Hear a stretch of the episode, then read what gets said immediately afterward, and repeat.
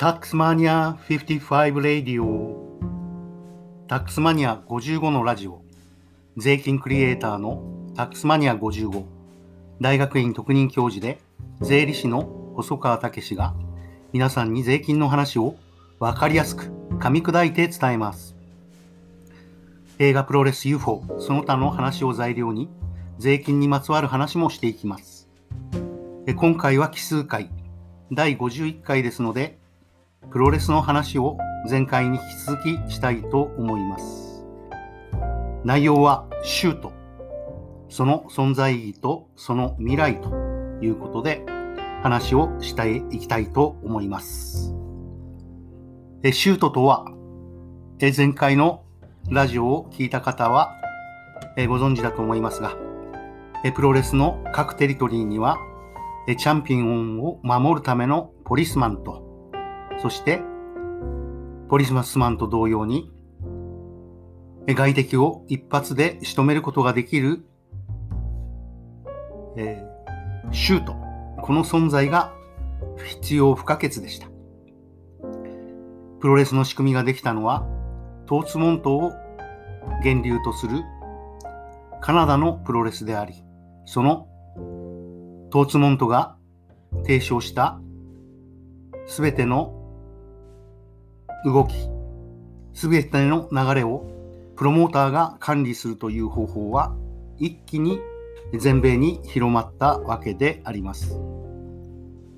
私が知っている著名なシュートは次の人たちです。アントニオ猪木、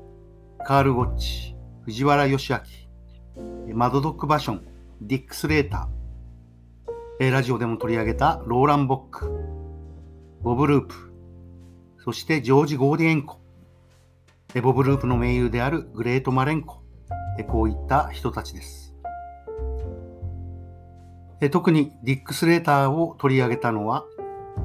ボブループを打ちのめしたという噂があって、シュートの一人として数えられていることがその理由です。ただいろいろ調べてみると、偶然顔合わせしたボブループに対してディック・スレーターがいきなり金属製のダストボックスを投げつけて、バカ負けしたボブ・ループが退散したというのがえ実情のようですので、ディック・スレーターをシュートの一人に入れるかどうかにはえ疑問が残るところです。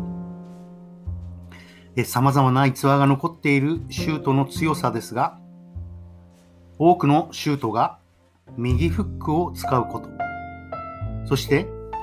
接近戦になると、アマレスをベースにした腕関節、肩関節を使うことは特筆に値すると思います。ニューヨークのビンス・マクマホン・ジュニアが全米侵攻を始めるまでは、全米に17から20のテリトリーがあって、そこにはそれぞれポリスマンと今申し上げたシュートが数名いたということになります。1980年代になると、ビンス・マクマホン・ジュニアが率いる WWF、現在の WWE が全米進行を開始します。1970年以降、プロレス人気は少しずつ確実に下火になっていたことから、それぞれのテリトリーはあっという間に制圧されてしまいました。テレビ王テッド・ターナー率いる WCW、ここは採算度外視していましたので、残りましたが、現在は廃業を余儀なくされています。WWE はプロレスについてのカミングアウトをしていることでも有名です。ここが日本と大きな違いだと思います。しかしながら最近の新日本プロレスは綿密なシナリオの存在を伺わせる綿密に練られた試合が多くなりました。おそらくブッカーの邪道、下道さんたちが試合内容を細かく指導しているんだと思います。WWE は複数のライターが綿密なシナリオを制作していて、1試合ごとにそれが全て違っています。プロレスラーとディーバと呼ばれる女子プロレスラーは徹底的にプロレスに加えて演技とセリフを叩き込まれていて、それはスタントマンのメロドラマとか、プロレスの究極系と呼ばれるようになりました。そして私には信じられない話なんですが、全米で、そして世界各地で大人気を博しているようです。プロレスを演劇とスタントの融合と捉えて、WWE はプロレスそのものを変えてしまいました。そして今言ったように、それが全米で世界各地で大受けしているようですが、え私には今一つピンとこないわけです。え理由は明白ですね。そこにはシュートの匂いが全くしないからです。WWE の進行により、各テリトリーにいた大勢のレスラーが廃業を余儀なくされ、その中には各テリトリーのポリスマン、シュートも含まれていたとされます。シュートの技術は言ってみれば、抜くことがない懐刀のようなもので、それぞれの世界にほんの少しかいない必要不可欠な存在、そしてその技術だと思います。つまり、シュートはプロレスに限らず、ありとあらゆる世界で存在するのです。決してトップにはなれませんが、業界を支える存在、それがシュート、そしてその技術なのではないかと思います。税金の世界でシュートを目指し、80本以上の論文を書いてきた私、細川武は、それをある意味達成したかもしれません。そして、コロナ禍を機会にタックスマニア55は大きく方向転換をすることにしました。コロナ禍でインド系のメインの仕事を失ったというのもありますが、持病の気管支炎に加えて、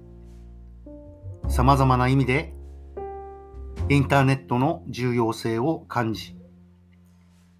活躍の場を一般市場、そしてインターネット中心の世界に変えることにしたのです。え実はその目的は優秀な若い税理士の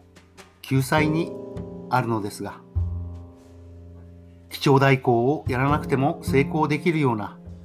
モデルケースを示したいと切に願うのです。私自身が成功しなければオピニオンリーダーにもなれず、日々基調代行で時間を費やしている優秀で若い税理士を救うこともできません。ユーデミーの世界でしばらく頑張ろうと思います。今日お話したのはプロレスに魅了され、税金の世界でシュートを目指し、コロナ禍で大きく方向転換した私、細川武の物語でした。タックスマニア55レディオ本日はシュートの存在意義とその未来、これについて熱く語りました。最後まで聞いてくれて本当にありがとう。また聞いてくださいね。